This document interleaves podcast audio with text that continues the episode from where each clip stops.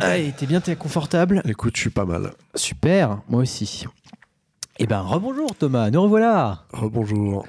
Alors du coup, on, a, on vient de récupérer les questions du public. Merci cher public. Ouais Grosse ambiance. Euh, C'est le début d'année, ils sont. ouais, c'est le début d'année, oh là là la vache. Et donc, on va commencer. Alors, j'ai pas de micro. Normalement, je, je préfère faire passer le micro, mais là, je l'ai pas. Euh, on va commencer par première question, question de Thomas.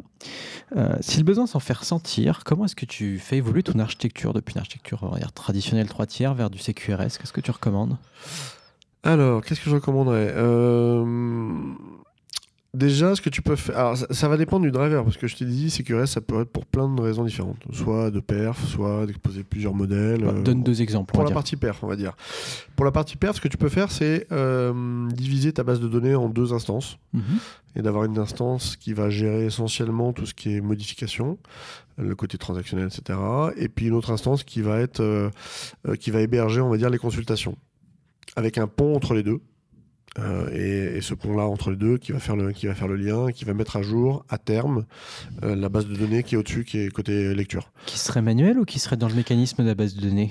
Qui, alors ça dépend des technos que tu utilises. Euh, J'avoue que là j'ai pas d'idée en tête sur. ça peut être un composant du soft, ça peut être un middleware orienté message que tu vas mettre entre les deux. Ça peut être ça peut être plein de choses. Donc, genre un ETL ou un truc comme ça, quoi. Bon, on s'en fout, on s'en fout, c'est pas la question. ouais. Donc, euh, ok, si c'est de la perf. Par contre, tu vas commencer euh, par avoir le même modèle, mais deux instances différentes. Donc tu vas pouvoir soulager l'instance d'écriture euh, de toutes les consultations qu'elle avait jusqu'à maintenant qui faisaient de la contention.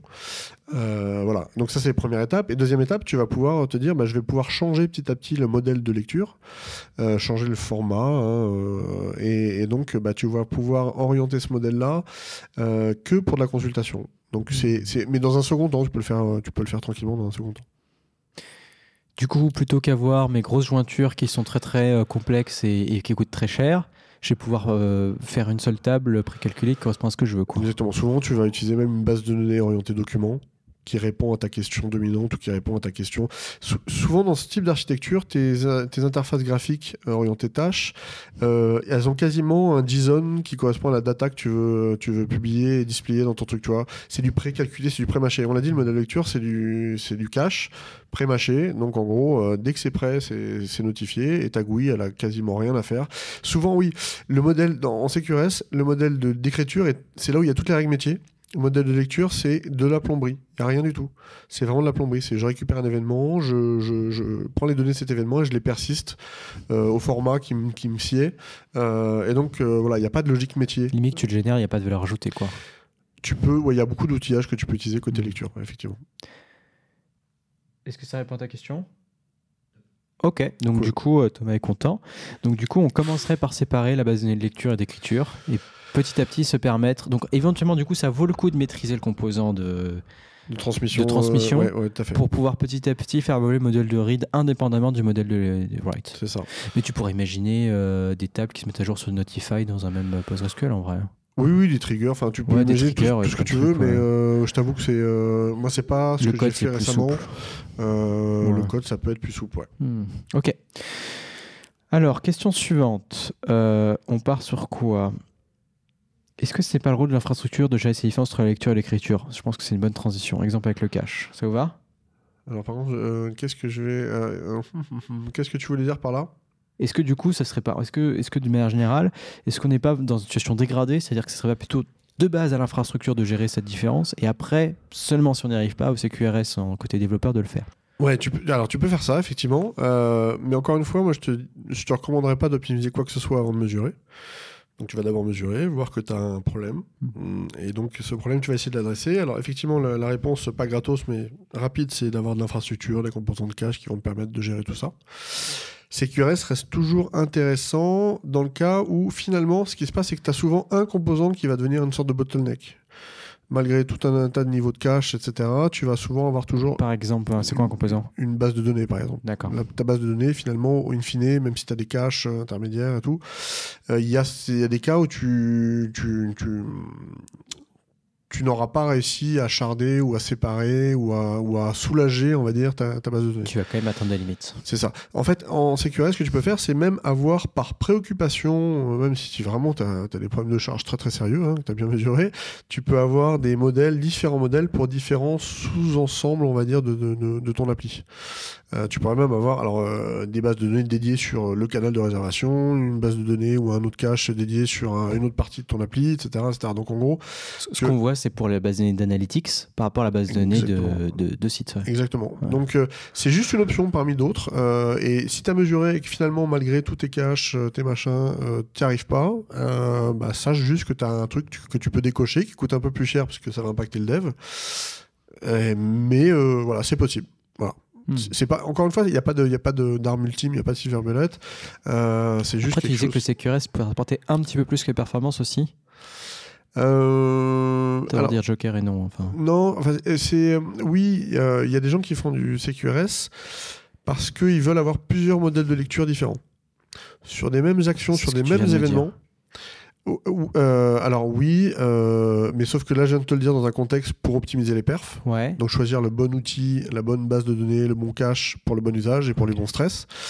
Moi, je te dis qu'il y a aussi une autre option qui est je veux avoir plusieurs modèles, non pas parce qu'ils n'ont pas les mêmes stress, mais parce que je m'adresse pas aux mêmes personnes, je m'adresse pas aux mêmes préoccupations. euh, C'est-à-dire sur un, un événement initial, je veux pouvoir aller hydrater, projeter différentes vues, différentes, euh, différents modèles de lecture pour différentes préoccupations, différentes équipes, différents.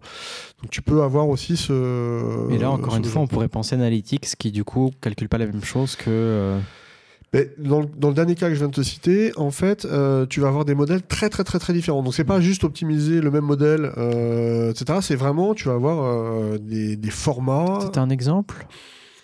C'est un, c'est un truc pour Pôle Emploi où tu as des déclarations de Donc, pour des raisons de Salaire. sécurité. euh, et en fait, euh, il y a un point de départ qui est le système qui collecte toutes les déclarations de salaire et quand un- une fin de contrat arrive, etc. Et euh, suite à ce point de départ qui est un événement, tu vas avoir plusieurs systèmes qui vont euh, vouloir le, le processer, le traiter. Et, euh, mais euh, En fait, on n'a pas, on a envie de contrôler la donnée. On n'a pas envie, qu'elle- comme elle est sensible, on ne veut pas qu'elle aille partout dans le SI. c'est ça. Et puis on veut éviter un modèle canonique de données. En fait, mais ça, c'est peut-être un sujet un peu long, mais c'est Hmm. Souvent dans les entreprises, les grandes boîtes, elles, elles veulent, il y a des data architectes et il y a des gens qui disent il faut un modèle canonique. Il faut que un client chez nous dans cette banque-là, c'est l'union de toutes les préoccupations. C'est dès que quelqu'un a besoin de gérer euh, un truc en lien avec un client, il va taper dans le référentiel des clients et il va choper euh, différentes infos, différentes colonnes. Et s'il en manque, faut- on va le rajouter. À la fin, tu une sorte d'objet immonde et hybride qui est surtout le point de couplage de tout le monde, de toute la boîte, Ouais. quelles que soient les préoccupations. Un bon exemple pour ça, ce serait un, un produit vendu par un magasin retailer. Euh, et donc, du coup, le produit il est en inventaire, donc il faut sauvegarder toutes ces infos d'inventaire. Puis après, il passe en e-commerce, donc il faut sauvegarder toutes les infos d'e-commerce. Puis après, il passe en, euh, en logistique, il faut sauvegarder toutes les infos logistiques. Et puis, en fait, et puis tu as la, la facture. Puis là, d'un coup, ça devient un monstre, quoi, le Donc, modèle. Derrière le même terme se cachent des animaux différents. euh, et donc, euh, bah, c'est tout l'enjeu du domaine driven design et des contextes bornés, de tous ces trucs-là, c'est-à-dire des perspectives différentes sur ce qui ressemble très fortement, mais en fait, ce sont des animaux différents parce que c'est piloté par des usages. Donc, ton modèle de données va être piloté par des usages euh, versus le modèle canonique et universel de l'entreprise qui essaye de standardiser et de normaliser ce que c'est qu'un client, mais en faisant un monstre euh, qui est l'union de, des préoccupations du marketing, de la compta, de machin, etc.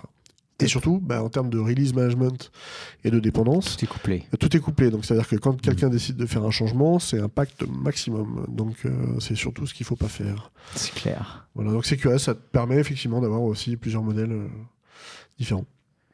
Est-ce que vous êtes satisfait de la réponse? Cool. Euh, Alors la suite, il y a le sourcing est une réimplantation des walls. euh, La base, ouais, Ouais, c'est une question intéressante. c'est ouais. rapide en plus. Ok.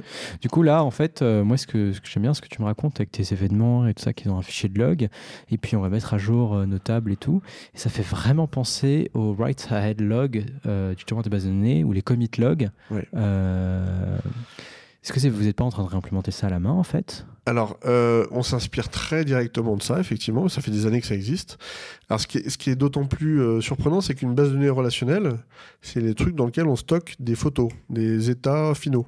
Euh, ben, ce qui est intéressant, c'est de savoir comment c'est implémenté. Effectivement, avec les journaux de transactions euh, sous-jacents, c'est ce qui se passe. C'est du delta et on applique des actions. Alors, c'est plutôt du command sourcing que de l'event sourcing, les bases de données relationnelles.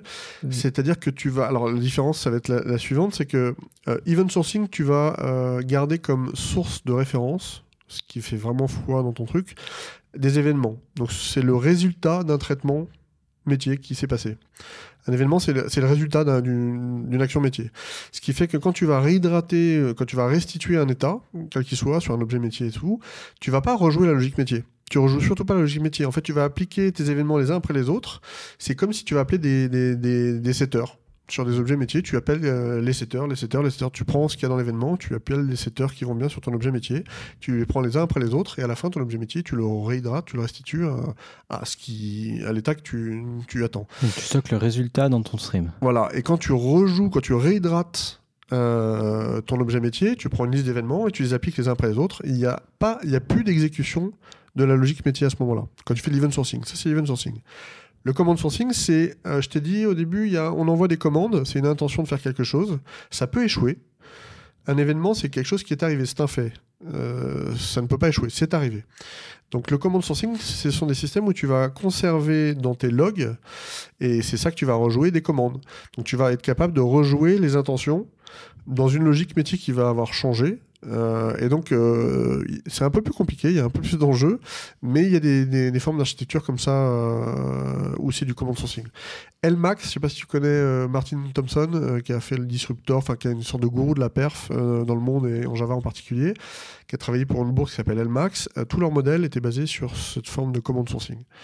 Et ça tabasse, mais ça veut dire bah, d'autres contraintes, d'autres trade-offs. Euh, ta logique Mm. métier, elle est idempotente. Enfin, euh, Faut pas changer la logique métier suffisamment que ça pète tout, quoi. faut pas de side effect. En gros, faut pas qu'il y ait de timestamp, faut pas qu'il y ait de, d'appel à système extérieur. Euh, Enfin, ça, te, ça te force à décocher des proxys, des machins. Enfin, ça, ça devient un peu plus compliqué. D'accord. L'event sourcing me paraît plus accessible euh, que du command sourcing. J'ai fait aussi du command sourcing avant. Euh, j'ai trouvé l'event sourcing au final un peu plus euh, simple. Ça fait tousser un peu. C'est ça. Mais la- les bases de données orientées euh, relationnelles, bah, c'est des, des journaux de log. Tu vas rejouer les requêtes les unes après les autres, en fait. C'est ce qui va se passer. Euh, ouais, donc euh, ouais, c'est assez ironique de voir que, in fine, bah, le résultat de tout ça, ça, c'est un truc qui a perdu la mémoire en fait. c'est clair. Euh, sauf si t'es DBA, parce que dans ce cas-là, tu peux, tu peux refaire peux refaire jusqu'à un certain un instant. Hmm. Hmm. Alors du coup, Fabien, euh, Fabien euh, note une différence en fait. Il dit que euh, donc dans MySQL, il y a un système en effet de command sourcing, mais que dans PostgreSQL, la base de données supérieure que tout le monde devrait utiliser en SQL, n'est-ce pas? Euh, Que dans SQL, c'est du event sourcing. Donc si on, si on inserte rand, la fonction rand qui envoie un nombre random, euh, et ben du coup, à chaque fois qu'on va relire le, le coup l'event log, on va toujours insérer la même chose, parce que ça va insérer le résultat du random et non pas un nombre différent où on va réexécuter la fonction rand à chaque fois. C'est en effet du coup une subtilité assez euh, date.no, j'imagine que ça va faire pareil du coup. Tu me l'apprends, mais Voilà. c'est cool. Ok. Ok, cool. Putain, on apprend des choses. Et du coup, sur quelle librairie, euh, quelle librairie tu recommanderais pour, euh, pour implémenter du CQRS Alors, pour implémenter CQRS, t'as pas besoin de librairie. C'est vraiment un style d'architecture. Donc, euh, c'est juste, je sépare le modèle d'écriture et de lecture. Tu avoir besoin de faire le lien entre les deux. Donc là, tu avoir besoin de techno. Ça peut être des middleware tes messages, ça peut être des queues, ça peut être des brokers, enfin, ça peut être plein de choses. Euh, mais euh, là, ça dépend vraiment du contexte, donc j'ai rien à te recommander euh, comme ça dans l'absolu. L'event sourcing, en revanche, c'est un peu plus compliqué que ça.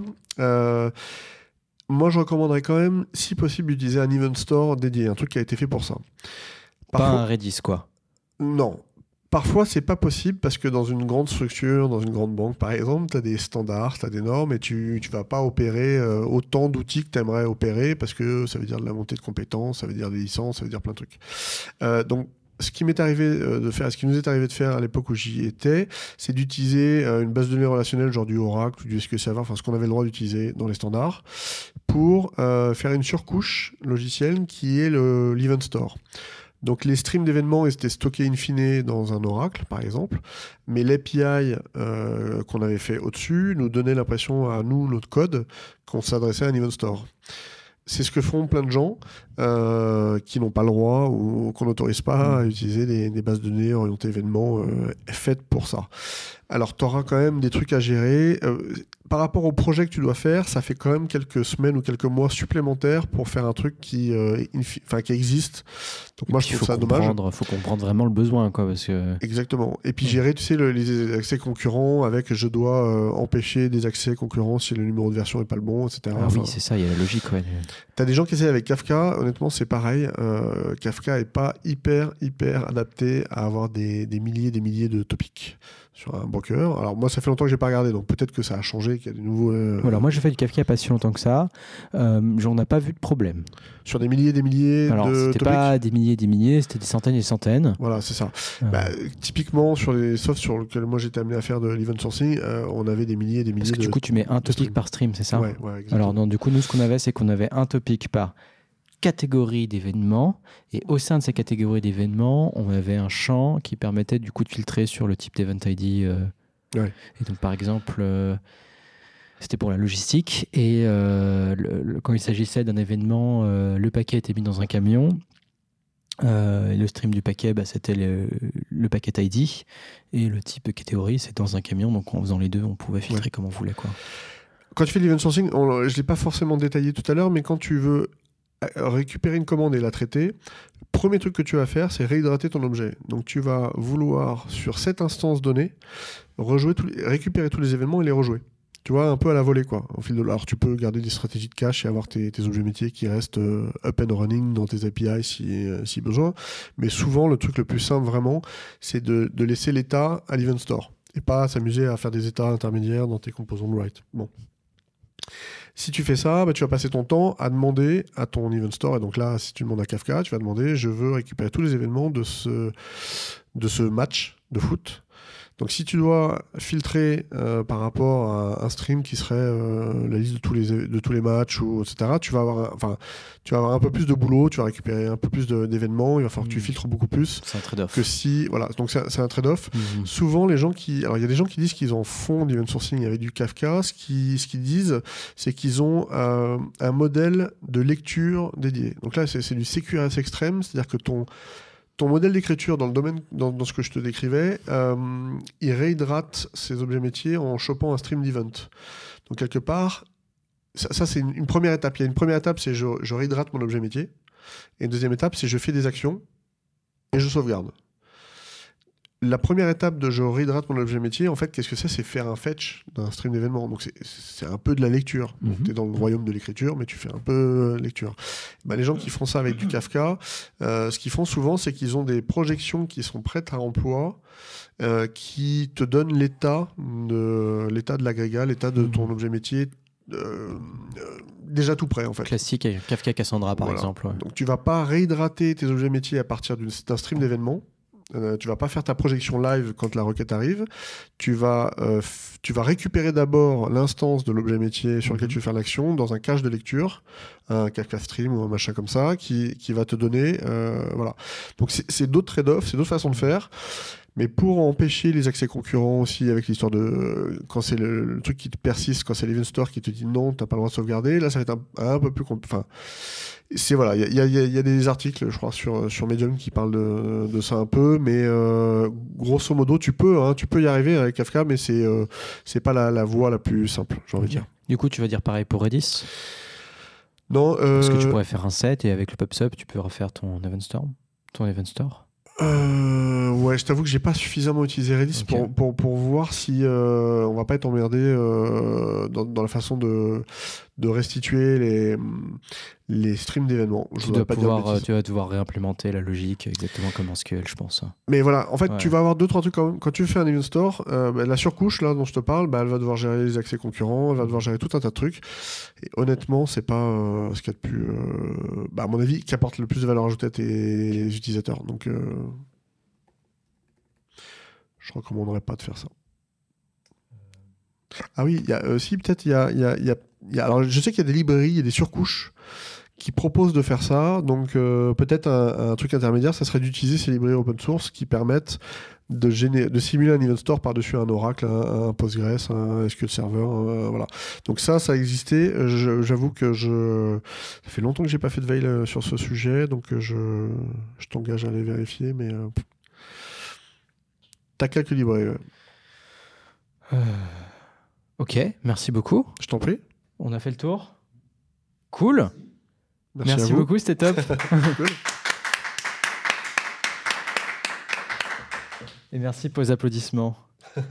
Euh, prochaine fois, les amis, restez curieux.